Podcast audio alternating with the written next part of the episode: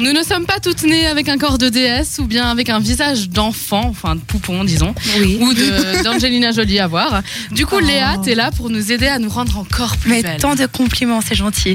Mais bon, vous n'avez pas pu le louper déjà depuis deux semaines. Le soleil est de retour avec un grand S. Voilà. Du coup, tout le monde est en terrasse, au bord du lac, en train de faire des grillades. Et tout le monde est content, mais oublie vite par contre que le soleil, ça peut être nocif. Alors oui, je plombe un peu l'ambiance, mais il faut faire attention. Ouais. Voilà. Donc je sais que généralement, on a toutes envie d'être bronzé parce que ben, c'est joli, que tout de, suite, tout de suite on gagne 10 points sur notre capitale beauté, que ça fait plaisir, qu'on est belle, bronzée, tout ça.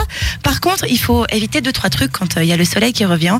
La première, excusez-moi, c'est de, de s'exposer entre 11h et 13h à la plage. Virginie, tout va bien?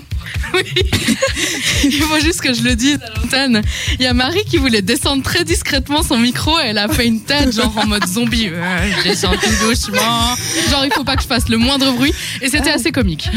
Bon, je. Excusez-moi. Du coup, il faut éviter surtout quand vous êtes dans, un peu plus au sud en vacances, s'exposer entre 11h et 13h comme on voit euh, beaucoup de gens faire.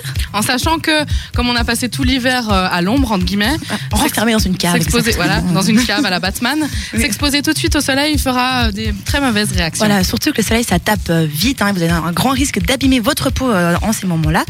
Donc, je dis pas non plus qu'il faut vous mettre à la cave, mais quand même, faites attention. Mettez de la crème solaire, parce que je vous Bien rappelle sûr. que la crème solaire, c'est important. Qu'il faut éviter de mettre de l'huile bronzante dès le début de la saison, parce que vous avez juste rien de pire pour avoir des rides à 30 ans et puis juste euh, ben, des Et coups de soleil. Bon, ouais, Et grillé, avoir quoi. l'air d'une d'une écrevisse grillée. Voilà. quoi. Voilà. Donc il y a le côté écrevisse qui aura des rides bientôt, ça attaque votre peau. Il y a des, il y a des risques de, de cancer de la peau, il faut le dire. C'est très bon l'écrevisse, mais ça fait mal. Voilà, et donc on peut être très bonne mais faire mal. En gros, on comprend la logique de Virginie. Oh Je- pas jusque-là. hein. Parce que oui, c'est joli d'être bronzé euh, en général, comme ça. On, on dit souvent au début, je suis toute bronzée, regarde. Mais si à 40 ans, vous en paraissez 50, et ben ça sert un petit peu à rien. Donc mon conseil, mettez de la crème solaire, si possible, minimum indice 20. Ouais. Voilà, je sais que ça peut paraître beaucoup. Et surtout, ben, mangez des carottes. Alors le lien, c'est que ben, les carottes, c'est bon pour la peau.